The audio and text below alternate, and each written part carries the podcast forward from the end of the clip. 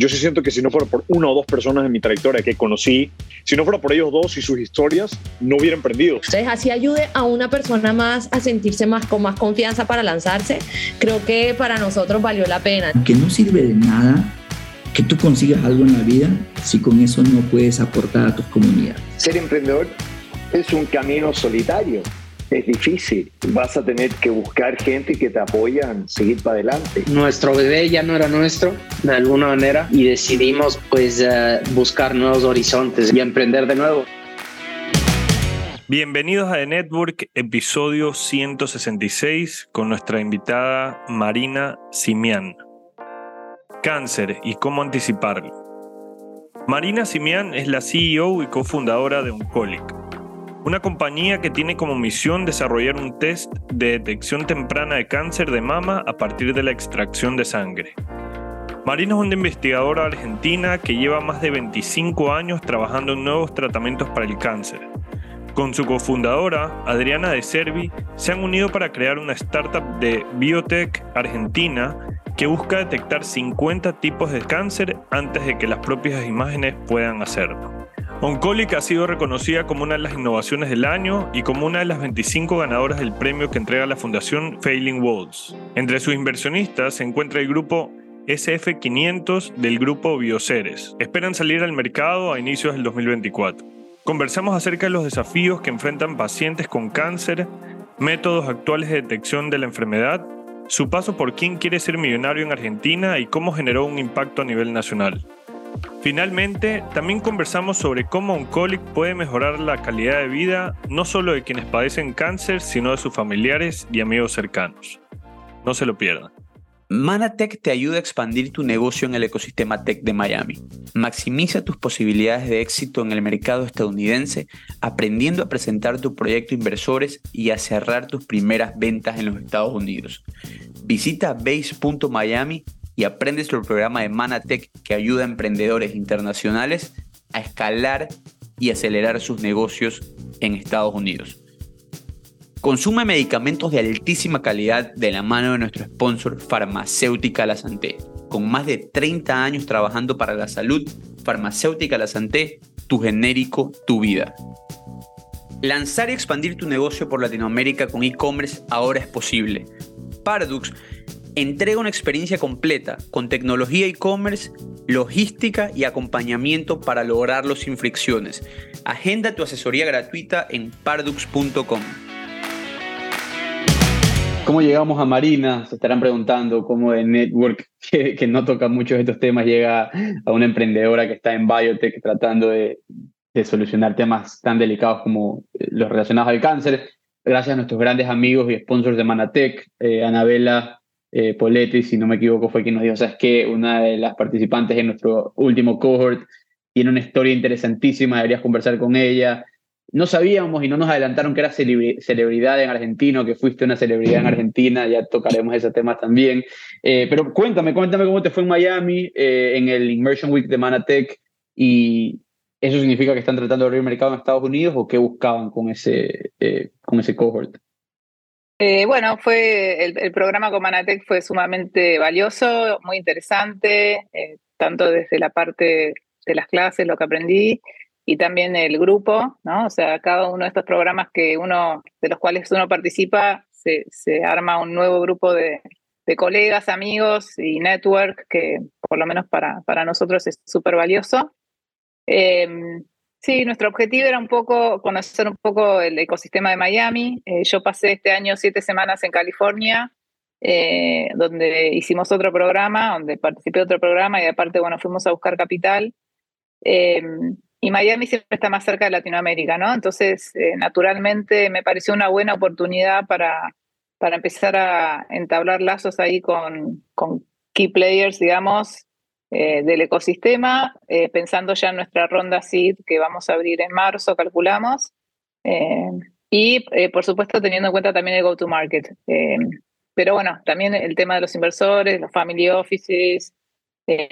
bueno, es, es, un ecosistema donde tal vez no hay tanto, tanto dinero para invertir como en California, pero el porcentaje para Latinoamérica es mucho más alto. Entonces, es un ambiente mucho más amistoso, digamos, con el, con el emprendedor latinoamericano, por lo menos eso es lo que sentí, o sea, para decirlo eh, lisa y llanamente, ¿no?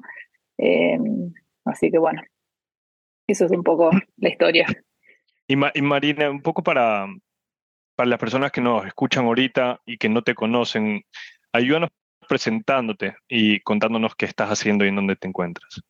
Dale, perfecto. Bueno, yo soy Marina Simián, tengo 51 años, estoy casada, tengo tres hijos eh, hermosos de 24, 23 y 19 años. Estudié biología acá en Argentina eh, en los 90, después me fui a Estados Unidos, eh, donde hice mi doctorado en el Lawrence Berkeley National Lab. Y de, luego regresé a Argentina y desde el 2006 que tengo una posición, un tenure position de CONICET como investigadora.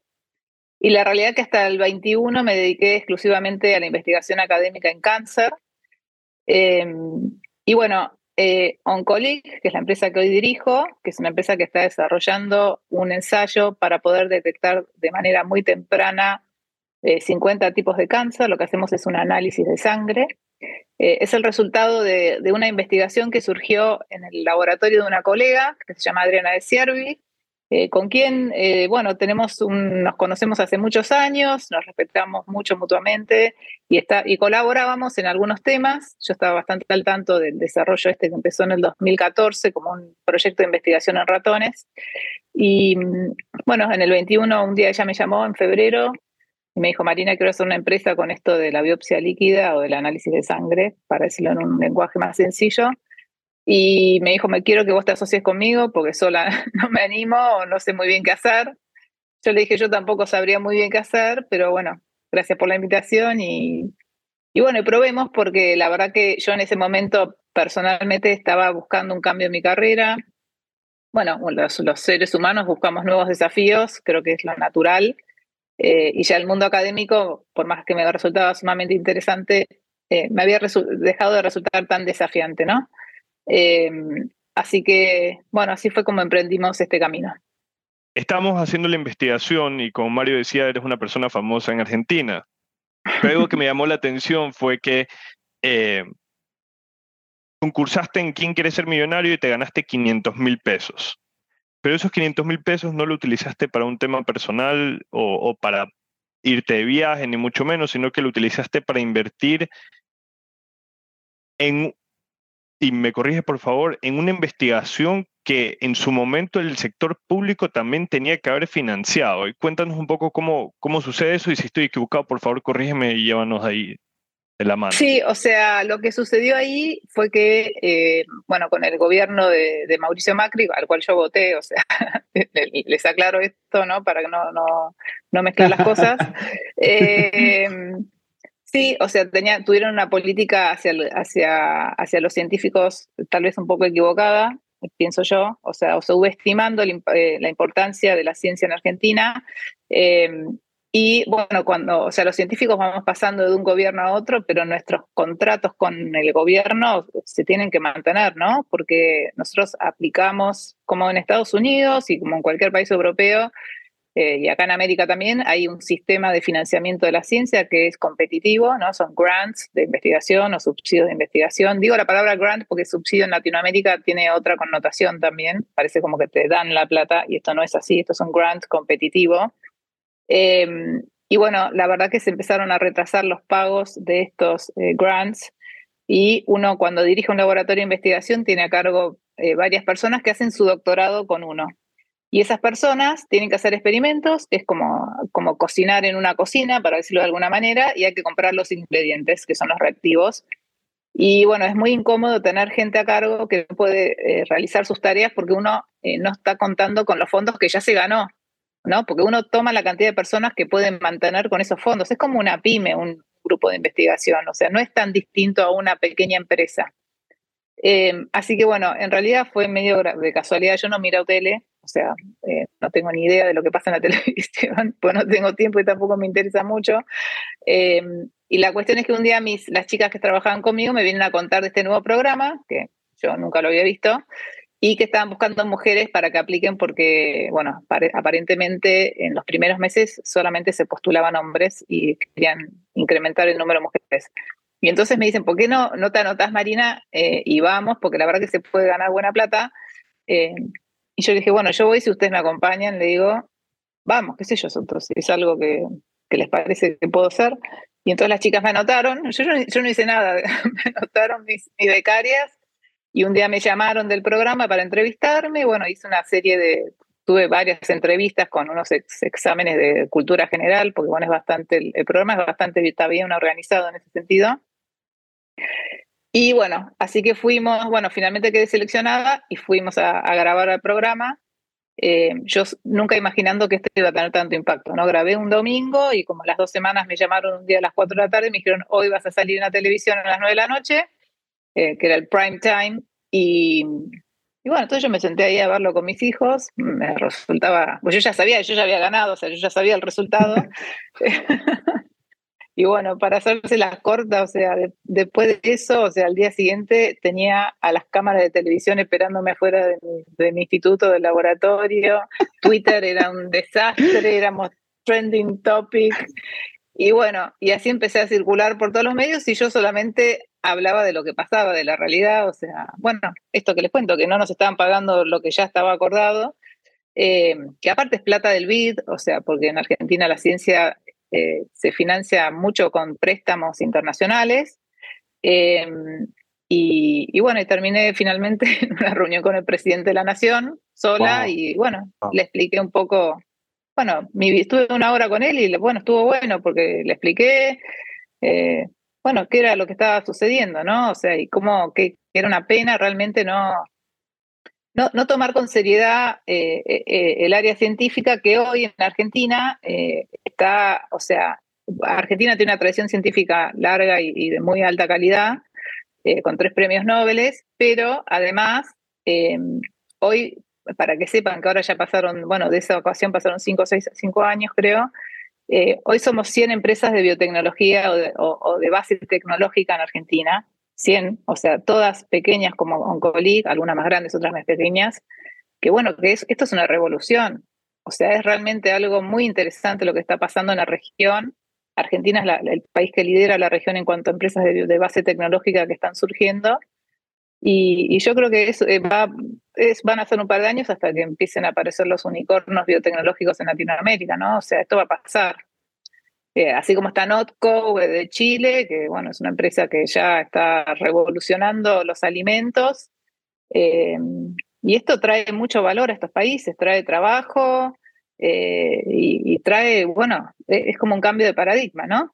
O sea, es otra vertical donde países latinoamericanos pueden traer riqueza a la población.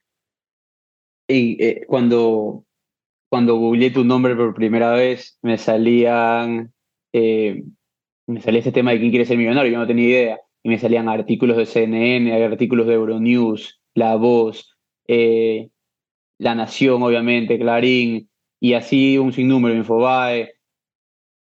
De alguna forma u otra, que el que hayas ido a quien quiere ser millonario para seguir financiando su laboratorio, me imagino que te convirtió en una figura que estaba, de alguna manera u otra, criticando al gobierno. ¿Te esperabas esta reacción? ¿Te esperabas tú tener que salir a hablar de estos temas? Eh, ¿Y cómo lo manejaste? No, no me lo esperaba porque como les digo, no miro tele, entonces no, no tenía ni idea del impacto que podía tener ese horario y tampoco sabía que ese, programa era tan mirado, digamos. O sea, era el top rating de ese, de ese día, fuimos, sí, fuimos el top de, de rating.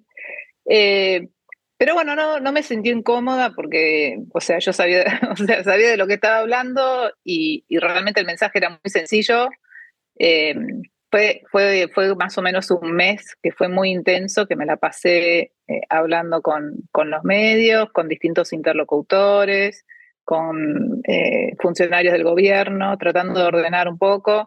Y obviamente después se generó una movida mucho más grande desde el ámbito científico, y, y, los líderes naturales que tiene nuestro ámbito científico, que es gente con mucho más trayectoria que yo y más senior, digamos, también después tomaron la posta.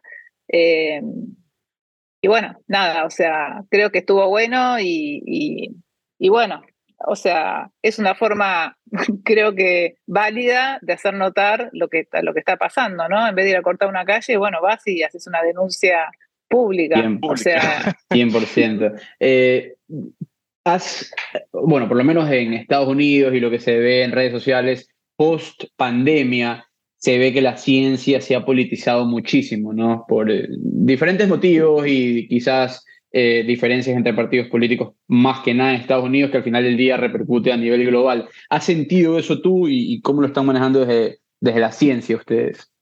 Porque lo que menos político debería ser es la ciencia al final del día. Y se ha vuelto bastante, bastante politizado. Sí, sí, sí. la verdad que para mí no hay que politizarlo. Eh, creo que hay que entender el valor de la ciencia. Es una pena que algunos gobiernos no lo entienden y hay que, hay que explicarlo. No sé, ahora pasa con, el, con, con un candidato como Milei acá en Argentina. Eh, bueno, pone, o sea, realmente eh, yo creo que no, no entienden lo que está pasando, tienen total desconocimiento de la plataforma que hay hoy, bueno, en nuestro país y en muchos otros, de conocimiento, que, que que hoy con el advenimiento de la inteligencia artificial, o sea, esto es todo también un tema de timing, ¿no? O sea, el, hecho de que la biología hoy se combina con, con, estrategias de inteligencia artificial, como hacemos nosotros, acelera muchos procesos y permite que a través de, de los datos podamos empezar a dar soluciones para distintos problemas, ¿no? Las moléculas que nosotros usamos para identificar el cáncer, si nosotros no usamos eso en combinación con Machine Learning, no podemos detectar el cáncer en otras personas.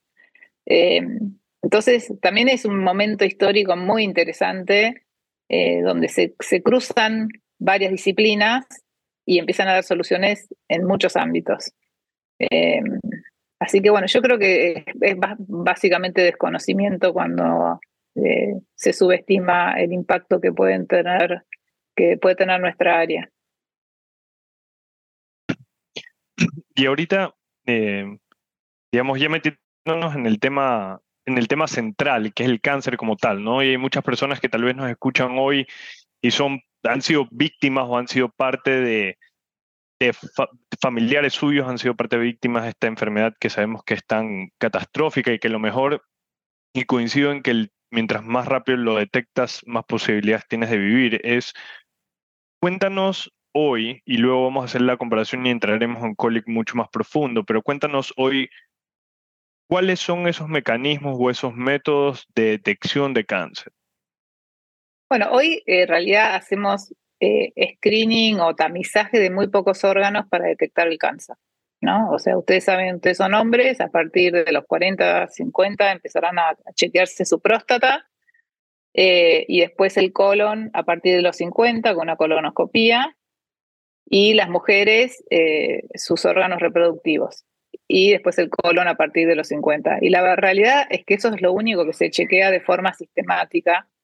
Em, hay que entender que el 71% de las muertes por cáncer se debe al surgimiento de tumores en órganos que no tienen un método de screening.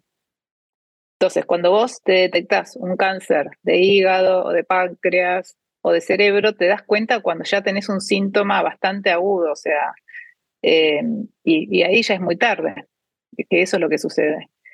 Eh, el, otro, el otro tema que hay que entender es que, a ver, hoy el 50% de las, entre el 40 y el 50% de las personas va a tener cáncer en algún momento de su vida y de esas personas la mitad va a recibir un diagnóstico tardío, implicando que el 80% de esas personas, de las que reciben el diagnóstico tardío, va a vivir menos de 5 años. Entonces los números son, eh, son enormes eh, y eh, la realidad es que las terapias, lamentablemente, para cánceres avanzados, bueno, el 80% de las personas va a morir antes de los 5 años, o sea, ahí ya el número te lo dice, esos son todos números globales, ¿no? Em, entonces, creo que hoy están las herramientas para hacer un cambio de paradigma con esto. justamente por la combinación de estrategias que combinan datos, ¿no? Con biología. Considerando las, los porcentajes que nos da ahorita, las estadísticas, ¿por qué no se, ha, no se ha hecho antes un método preventivo para, cáncer, para cánceres que son mucho más invasivos y riesgo, o sea, fuertes que tal vez un cáncer de próstata o un cáncer de mama? Por ejemplo, el cáncer de páncreas es un cáncer muy agresivo donde se va, nace, o sea, empieza el cáncer y tú te das cuenta y al casi, casi que el final, ¿no? Em, ¿Por qué es que no se han hecho esos mecanismos de la, de la manera tradicional? Ajá. Sí, yo creo que son todos temas económicos, porque es un tema de frecuencia de los tumores. O sea, fíjate que el tumor de, de próstata es el más frecuente en hombres, el de, mama es el más frecuente en mujeres. Esto sin tener en cuenta los cánceres de piel, ¿no? Em, entonces, un cáncer de, de páncreas es, bastante menos frecuente y yo creo que es un tema económico. O sea, hay todo una, un tema de, de lo que se llaman qualis, que son, es una unidad que se utiliza para para calcular si es económicamente viable eh, hacer screening con las tecnologías que ha habido hasta este momento, porque claro, una cosa es hacer screening con imágenes y otra cosa es hacer un screening con, con análisis de sangre. O sea, estás, eh, nosotros, nuestra propuesta es que sea un ensayo de bajo costo, ¿no? O sea, así como vos vas y te checas el colesterol o te hacías un, un test de COVID, porque es la misma, usamos la misma máquina que para testear el COVID, que es una máquina de PCR. Hoy esas máquinas están en todos lados. Em, entonces yo creo que eh, estas nuevas tecnologías lo que traen además es una reducción significativa de los costos. Em, y eso ya, entonces, ya no hay excusas, digamos, para no eh, poder desarrollar algo que sea accesible para todos. Eh, eso es un poco como lo vemos nosotros no, no, no hay excusas y aquí no hay, no hay excusas hasta que, hasta que no es un negocio para las farmacéuticas. Quizás, quizás no pasa, pero me acabo de terminar de ver el documental de Oxycontin. No sé si se lo han visto. Ah, tremendo. Bueno, sí. Eh, entonces estoy ahí con... Estoy, exacto, estoy aquí con, con esta imagen de, de los malos de la película, como las farmacéuticas, en muchos casos, obviamente han creado muchísimas cosas que ayudan, pero, eh, pero hay... Sí, bueno, acá hay conflictos de interés, hay muchos intereses de por medio, por supuesto, sí, sí. Exacto, exacto. Sí, sí, yo no, o sea, a mí, a mí me resulta también sorprendente que lo estemos haciendo desde Argentina y que en el mundo somos, no sé si seremos 10, 15 empresas haciendo esto. O sea, cada uno con distintas estrategias, ¿no? No somos las únicas en este espacio. Em, pero bueno, tampoco es que hay 100 empresas, así como hay empresas de logística, hay miles, o de fintech, ves por todos lados, de esto no, o sea, eh, son, no sé, no sé si llegamos a 20 todo el espacio. Eh, entonces... ¿Y, eso eh, lo, lo, consideras bueno o malo? El hecho de que hayan tan pocas empresas tratando de solucionar esto. ¿Cuál es tu posición? Me sorprende un poco, no sé si es bueno o malo, me, me llama la atención porque me parece que, eh, que no es algo tan dificultoso. Y, em, y, a nivel regulatorio, lo que yo observo es que, hay, que, que, esto lo veo como lento. Uno puede, a ver, uno puede salir al mercado con estas tecnologías como con, sin aprobación regulatoria si lo haces como lo que se llama un Laboratory Developed Test, LDT. ¿no? Un LDT eh, es, un, es como un test que hace un laboratorio de análisis clínicos que lo desarrolla y no tiene que, si el laboratorio está aprobado, digamos, para funcionar, puede brindar ese servicio. la aprobación regulatoria viene de la mano de los dispositivos médicos. Cuando vos haces un kit, por ejemplo, un kit de PCR, eh, en la cajita que después se vende, se distribuye, que compran los laboratorios para poder hacer ensayo, eso es lo que lleva a la aprobación regulatoria y que es algo necesario para poder escalar, porque si yo, eh, yo, nosotros nuestro plan es salir al mercado inicialmente con socios a cuales le transferimos la tecnología, pero nuestra visión de largo plazo es que el día de mañana es que haya un kit para hacer un colic que se distribuya por todo el mundo, que lo fabrique uno de los grandes eh, fabricantes de este tipo de productos, no nosotros, que ya tenga todos los canales de distribución y les licenciaremos la tecnología. Y, eh, y que esto llegue a todos lados, un pueblito en Latinoamérica o a New York, y Oncolic lo que va a proveer es un servicio de procesamiento de datos.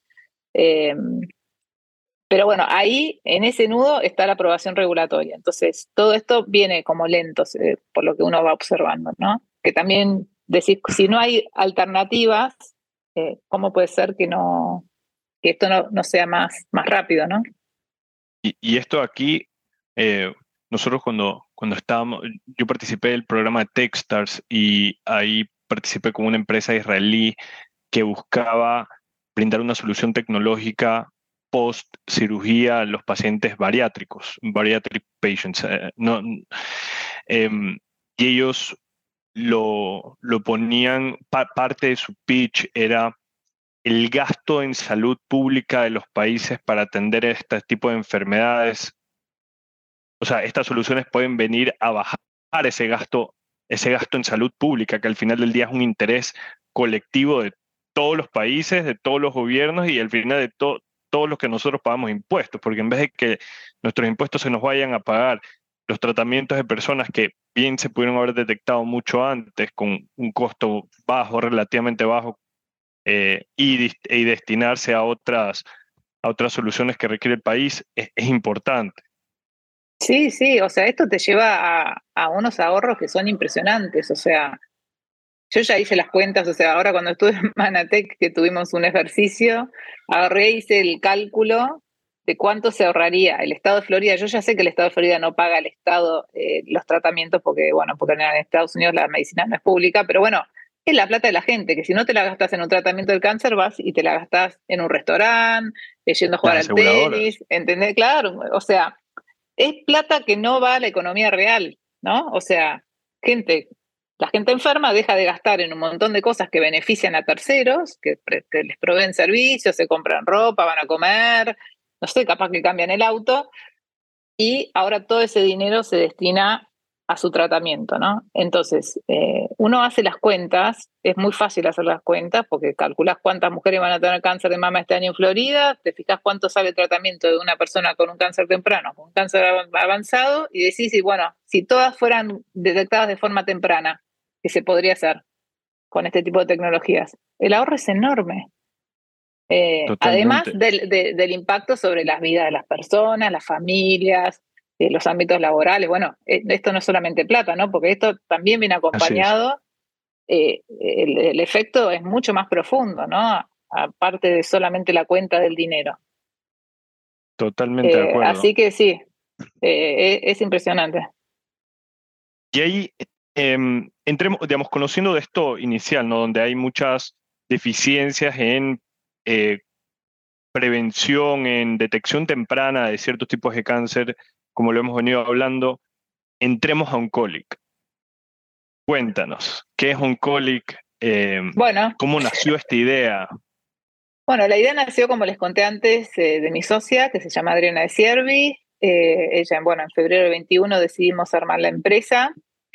Y ahí, bueno, empezamos a transitar este camino de entender cómo levantar el capital, cómo conformar la empresa, cómo asesorarnos. Y, bueno, eh, conformamos la empresa en, noviembre del 21 acá en Argentina, primero como una SAS y ahora ya tenemos una holding company afuera. Eh, y eh, luego en, en, junio del 22, o sea, casi un año, un poquito, recibimos la primera inversión del fondo SF500, que es un fondo de la empresa Videoceres y la provincia de Santa Fe. Ellos nos invirtieron 300 mil dólares eh, y en ese momento también ganamos un subsidio del Ministerio de Ciencia y Tecnología, porque bueno, nosotras estamos muy entrenadas para ganar subsidios, grants de investigación, porque justamente hace 20 años que nos dedicamos a eso. Eh, y bueno, con esa primera, esa, primer, digamos, ronda, que fueron 450 mil dólares en total, eh, armamos nuestro propio laboratorio, oficinas en la ciudad de Buenos Aires, tomamos a nuestros primeros empleados. Eh, y bueno, hoy estamos muy avanzados con la tecnología para detección de cáncer de mama. Ya tenemos una patente en Estados Unidos. es una patente que pertenece a la institución académica acá en Argentina, CONICET, y nosotros tenemos la licencia exclusiva de la misma. Estamos hoy piloteando la tecnología para detectar cáncer de mama, esto es testeándola en un escenario real. Eh, ¿Cómo hacemos esto? Eh, bueno, a través de la colaboración con instituciones médicas y una provincia Hoy colaboramos con 18 instituciones médicas acá en Argentina, públicas y privadas, y la provincia de Santa Fe también se ha sumado a esta prueba piloto. Y señoras que se van a hacer su chequeo anual eh, a estos lugares nos ceden a través de un marco ético una muestra de sangre y el eh, archivo de su mamografía. Eh, estamos cerca de los 500 casos. Cuando lleguemos a 500 ahora en las próximas semanas, lo que vamos a hacer es analizar mediante nuestra tecnología las, 500 muestras de sangre que las tenemos en nuestro biobanco y eh, tenemos el resultado de la mamografía por su análisis habitual y además estamos eh, compartiendo las mamografías con otra empresa en Estados Unidos que se llama Imago Systems. Imago tiene una tecnología para mirar en mayor profundidad imágenes médicas. Ellos pueden ver un tumor de mama hasta cuatro años antes que el análisis habitual de la misma imagen médica. Entonces, eh, estamos combinando ambas tecnologías porque nosotros, nuestra hipótesis es que vamos a poder detectar tumores de mama antes que lo vea el médico en la, imagen mamográfica por su así, análisis habitual. Em, y justamente, bueno, Imago lo que nos da es una posibilidad de ver la el location, digamos, la, ubicación precisa eh, de la lesión. Y para Imago les sirve también porque nosotros les damos un, un, un readout biológico a, una imagen, ¿no? Así que bueno, nuestra idea es completar eso. Eh, estamos ya empezando a trabajar en, en, armar nuestra plataforma en la nube para el análisis de los datos. Eh, estamos trabajando con una empresa norteamericana justamente para hacer la compliance con todo lo que es el manejo y la privacidad de los datos de los pacientes. Y eh, bueno. Con el HIPAA regulation, que es un dolor de cabeza. Sí, sí, sí, sí, por eso tomamos gente que es experta en esto porque, bueno, nosotras no, manejamos todo esto. Y, bueno, nuestra idea es salir al mercado el año que viene, inicialmente acá en Argentina, con el producto para cáncer de mama como un servicio. Además, estamos trabajando en cáncer de próstata, endometrio, riñón y vejiga. Em, nosotros levantamos ahora un bridge, eh, hace, ahora estamos terminando, está entrando la inversión y nuestra idea es abrir el seed round en, en marzo, eh, porque bueno, queremos ya acelerar todos estos procesos eh, y bueno, para eso necesitamos ya varios millones de dólares. Queremos duplicar, hoy somos nueve personas en Oncolic, queremos, o sea, tener, no sé, por lo menos 10 biólogos moleculares más, tener una plataforma de, hoy tenemos dos máquinas de PCR, tener ocho máquinas más, para salir y avanzar ahora ya a otra velocidad con los, los biomarcadores, las moléculas, para detectar 30 tipos de cáncer y poder eh, ya eh, asegurarnos la propiedad intelectual. ¿Cómo funciona un colic? Les explico un poquito. Lo que se hace es, se toma una muestra de sangre, un tubito, se extraen unas moléculas que se llaman microRNAs. Los microRNAs son moléculas que tenemos en todas nuestras células que cumplen una función regulatoria. Cuando comienza a desarrollarse una enfermedad, lo que sucede es que hay un cambio en las cantidades relativas de estas moléculas en el tejido, en el órgano que, se está afectado, y esto se ve reflejado en sangre. Entonces, nosotras hemos desarrollado un método que nos permite determinar cuáles microRNAs se sobreexpresan en sangre cuando se desarrolla un tipo determinado de cáncer. Eso después lo medimos por PCR, con la máquina de PCR, la misma del COVID, y eh, en nuestro proceso de desarrollo lo que elaboramos, generamos suficientes datos ¿no? de personas con cáncer y sin cáncer para desarrollar algoritmos por Machine Learning.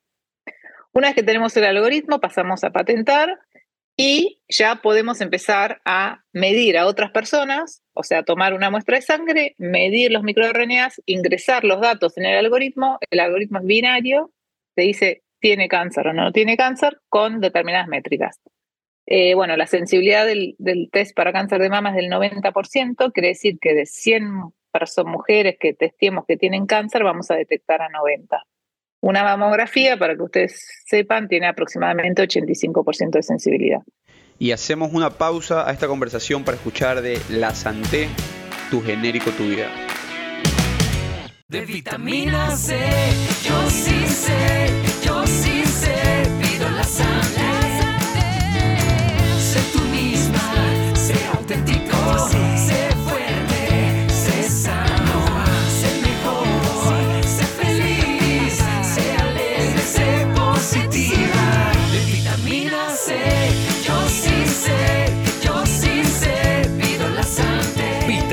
La Santé, tu genérico, tu vida. Hay muchísima información que, ir explorando ahí, pero una de las dudas que teníamos con Eduardo haciendo la, investigación, y es algo que hemos visto eh, cuando compañías son fundadas por académicos. Básicamente ustedes están con, con tenure en su universidad. ¿Cómo se, con tenure, no? Eh, sí, sí, ¿cómo lo manejamos?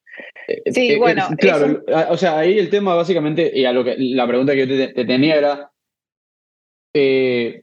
¿qué tan difícil fue decir, sabes que este, esta, eh, eh, la tecnología para Oncolic nos pertenece a Marina, a ti Marina y a Adriana, creo que se llama tu socia, eh, y no a las instituciones en las que ustedes laboran o cómo es la negociación ahí para poder llegar y montar la startup con la tecnología de ustedes? Sí, bueno, la, la tecnología, la de Mama, por lo menos pertenece a CONICET, que es la institución académica, pero tenemos la licencia exclusiva de- del uso de la misma. O sea, lo que se negocia es, o sea, nosotros gestionamos todo lo que es, bueno, el desarrollo de la tecnología, todo lo que es el patentamiento, lo movemos nosotras, o sea, elegimos a los abogados, eh, hicimos, bueno, todo lo que es la escritura, la presentación, eh, pero el dueño es CONICET. CONICET pagó los gastos de todo esto. Nosotros cuando ahora firmemos, nosotros ya tenemos el acuerdo, el term sheet de la, de la licencia, tenemos que terminar de firmar el contrato, eh, que eso va a pasar en un par de semanas, y ahí nosotros tenemos que pagarle a CONICET los gastos que tuvo en, eh, a nivel legal y qué sé yo. Esto es así en todo el mundo, o sea, en, Estados Unidos es igual, en Inglaterra es igual. Eh, después, bueno, uno va haciendo como una especie de spin-off eh, ahí depende de cada investigador cuáles eran sus planes o cuáles son sus planes. En el caso mío personal, yo ya estaba buscando un cambio en mi carrera, eh, entonces no me veo volviendo al rol que yo tenía eh, académicamente, ¿no? Yo, a una coincidencia con que el llamado de Adriana, que fue en febrero del 21, donde acá en Argentina todavía estamos bastante encerrados, con la pandemia, yo en la pandemia eh, se, terminaron de doctorar eh, mis becarias que tenía en ese momento y yo no tomé más becarios porque no quería tomar gente si no estaba segura de que podíamos ir a trabajar al laboratorio. Entonces, eh, bueno, no tengo un grupo hoy de investigación activo y, este es un proceso que eventualmente yo me veo dejando la academia, digamos, ¿no? O, sea, me gustaría poder quedarme, pero bueno, a veces eh, son conflictos de interés, ¿no? Eh, eh, es, un, es, un, es un tema porque la verdad que yo creo que todavía, eh, o sea, yo tengo muchos estudiantes que me, que, me, escriben mails, que quieren charlar conmigo, que me preguntan cosas, ¿no? Como mentor. Eh, pero bueno, es también una decisión y hoy mi energía está completamente volcada a la empresa. Y bueno, me gusta, o sea, estoy, estoy contenta haciendo esto. O sea, porque creo que lo que estamos haciendo puede tener un impacto enorme y eso me motiva mucho. ¿Y qué tal? ¿Cómo ha sido ese desafío? Cuéntanos un poco eh, cómo ha sido ese cambio que has tenido ahorita. Bueno, o sea, me hace acordar un poco a mis primeros años como, como investigadora, cuando, cuando conseguí mi posición como investigadora. Eh, la realidad es que, eh, por lo menos en Argentina, eh, uno recibe un sueldo, pero después todo el resto lo tiene que gestionar uno. ¿No? Entonces, eh, los grants, los becarios, conseguirles el fellowship. Esto es medio parecido, o sea, en el sentido de que está bien, el interlocutor o la persona que te va a financiar es otra, pero el, el proceso es bastante parecido. Los instrumentos son distintos, ¿no? Porque para conseguir un grant tenés que escribir un proyecto muy largo, para conseguir financiamiento tenés que hablar con mucha gente y pichear por todos lados. Escribís un plan de negocios que la realidad no me lo pide nadie, eh, pero lo tengo ahí escrito, prolijito. Eh, pero bueno, eh, es como que comunicás, pero ah, eh, con otro público de alguna manera, ¿no? Y después, bueno, las primeras etapas de la empresa, sobre todo el año pasado, mucho multitasking, o sea, mucho multitasking. Yo me estaba ocupando de la parte administrativa completa de la empresa hasta hace un mes. O sea, entonces, eh, bueno, uno se tiene que ocupar de mil cosas. O sea, te- Adriana se ocupa sobre todo del desarrollo eh, y yo me ocupo de, de buscar los inversores y de todas las relaciones, digamos, con los distintos stakeholders. eh, eh, de interés para Oncolig eh, y además llevo la parte administrativa de la empresa. Pero bueno, es, es mucho o sea, uno a medida que va creciendo, eh, son etapas, ¿no? Porque uno también tiene que ir regulando los gastos de la empresa y bueno, cada vez que, ahora que entró una nueva ronda de inversión, bueno, tomamos dos personas más, una ya la pusimos a trabajar conmigo para, para ayudarme bueno, con cosas muy básicas, ¿no? Todos los pagos, qué sé yo, toda la gestión de la empresa, pero bueno, es, hay, hay que, hay que llevarlo, ¿no? Sí Eh. Pero bueno, es, es divertido, es, es lindo, eh, hay, que, hay que ponerle energía, pero está bueno.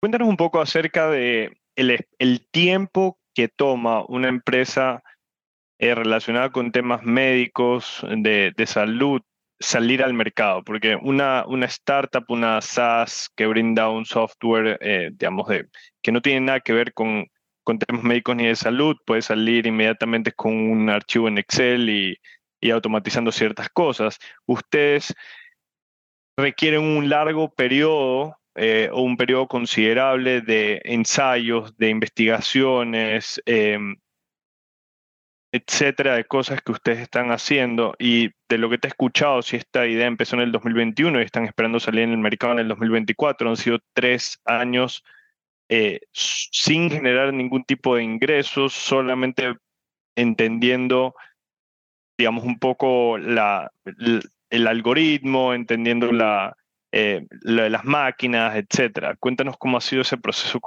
para ti, ¿no? Sí, bueno, eh, en nuestro caso yo creo que eh, nuestra salida al mercado va a ser bastante rápida dentro de todo. ¿Cuál es el promedio, perdón, para, para ver si es rápido es? Sí, es que las empresas de biotech tardan más, mucho más, o sea, no sé de cuál es el promedio, pero yo, o sea, veo empresas que han estado, o sea, tiempo y el dinero invertido, que yo veo empresas en nuestro espacio que han invertido hasta un billón de dólares y todavía no están en el mercado, ¿no? Empresas americanas, que me llama la atención, pero bueno. Eh, eh, la verdad que se tarda por lo menos cinco o seis años o más.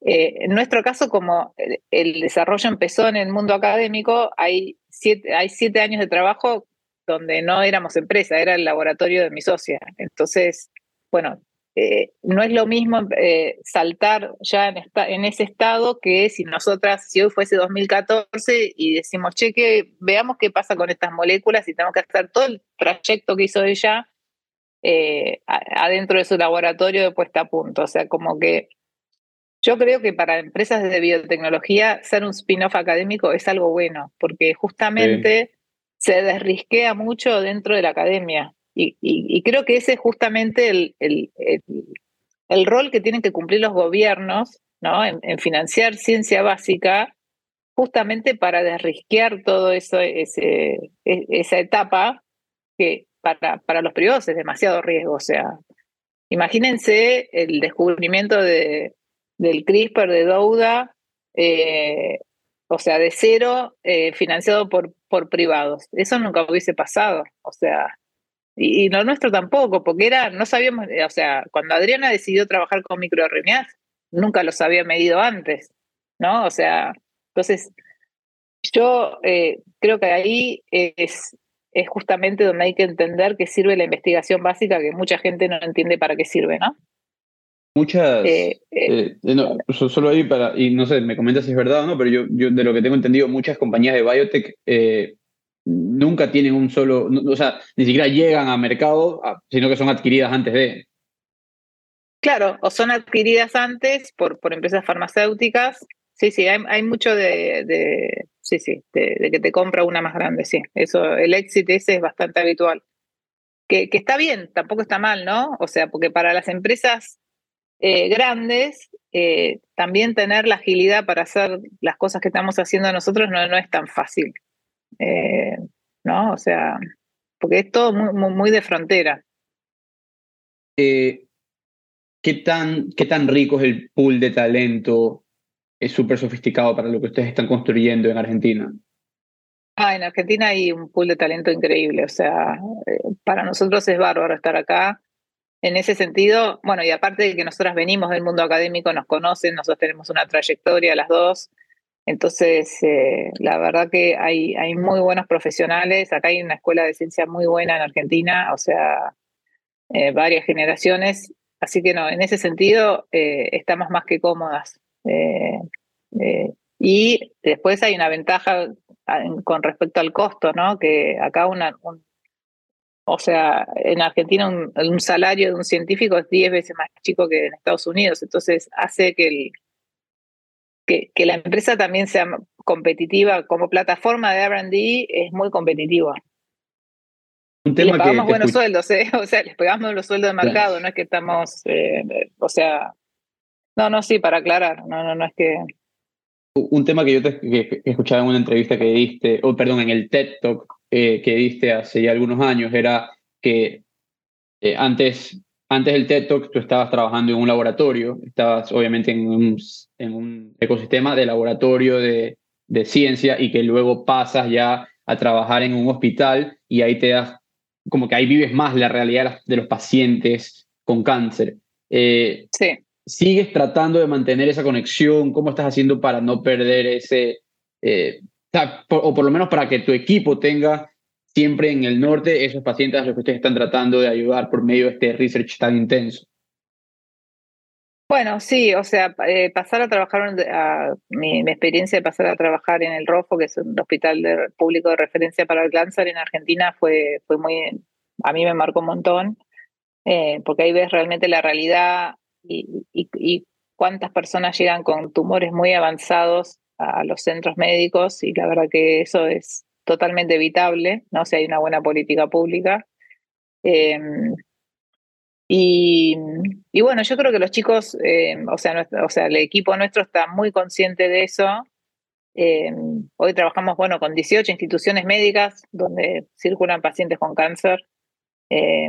Creo que todos tenemos en mente eh, y sabemos todos los días, eh, nuestro norte es, eh, o lo que nos motiva es decir, esto lo podemos cambiar, porque además cada uno tiene su historia, ¿no? Personal también con, con la enfermedad, con algún conocido, pariente, o sea, si no, no fue un... Sí, sí, todos tenemos así, Claro. nos ha tocado. Entonces, eh, eh, la verdad que No, está- en ese sentido estamos o sea. muy alineados. Sí, sí, es tan prevalente que a todos nos toca. Así que... Cuéntame de- del apetito de Venture Capital en biotech y especialmente siendo una startup de Latinoamérica. ¿Cómo has vivido el levantamiento de capital? Bueno, por ahora vamos dos rondas y, y la verdad que, bueno, mi primera experiencia con inversores de afuera de Argentina fue ahora en Estados Unidos, que nos invirtió el, fondo de Draper University. Eh, la verdad que, eh, a ver, creo que el gran desafío ahora es con la ronda SID, que ya necesitamos varios millones de dólares y ya es otro número. Eh, pero bueno, lo que me doy cuenta es eh, que esto tiene sus formas de ser, ¿no? O sea, tiene como sus códigos, ¿no? El levantamiento de capital. Y que hay como un, un momento que es bastante impresionante, que es cuando es como que hay un switch, ¿no? Que uno está buscando, buscando, buscando, y está la gente ahí dando vueltas, y cuando se, se genera como un momento de FOMO que uno de golpe dice, sí, yo, yo lidero la ronda, y es es una cosa impresionante. Después de ahí tenés que terminar rechazando ofertas. O sea, eh, eh, es bastante impresionante. Eso me, me llama bastante la atención. Eh, cómo hay un, cómo de un día para el otro o, eh, no tenías nada y a los dos días eh, tenés toda la ronda levantada.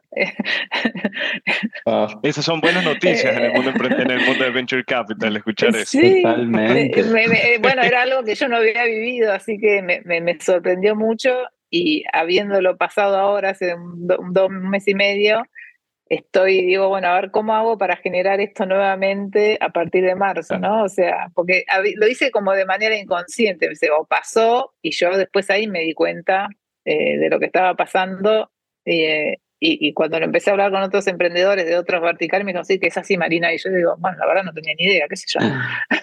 Ese debe, ser la- ese debe ser el secreto, ¿no? Hacerlo de manera inconsciente.